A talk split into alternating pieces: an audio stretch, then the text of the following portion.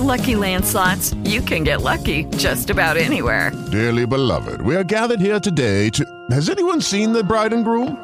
Sorry, sorry, we're here. We were getting lucky in the limo and we lost track of time.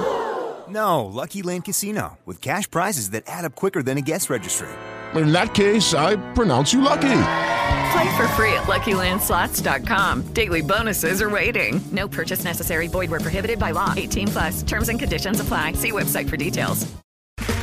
Okay, round two. Name something that's not boring. A laundry? Ooh, a book club.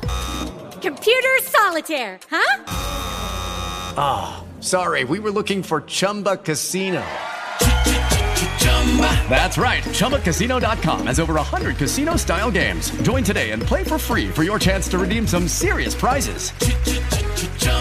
ChumbaCasino.com. No purchase necessary. Full prohibited by law. 18 plus terms and conditions apply. See website for details. Flashback de Rock a Domicilio.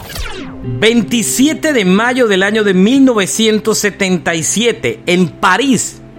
Stewart Copeland, Sting y Andy Summers tocan por primera vez, no bajo el nombre de Police, sino Strontium 90, que fue el primer nombre que tuvo la banda junto a otro integrante llamado Mike Hollett.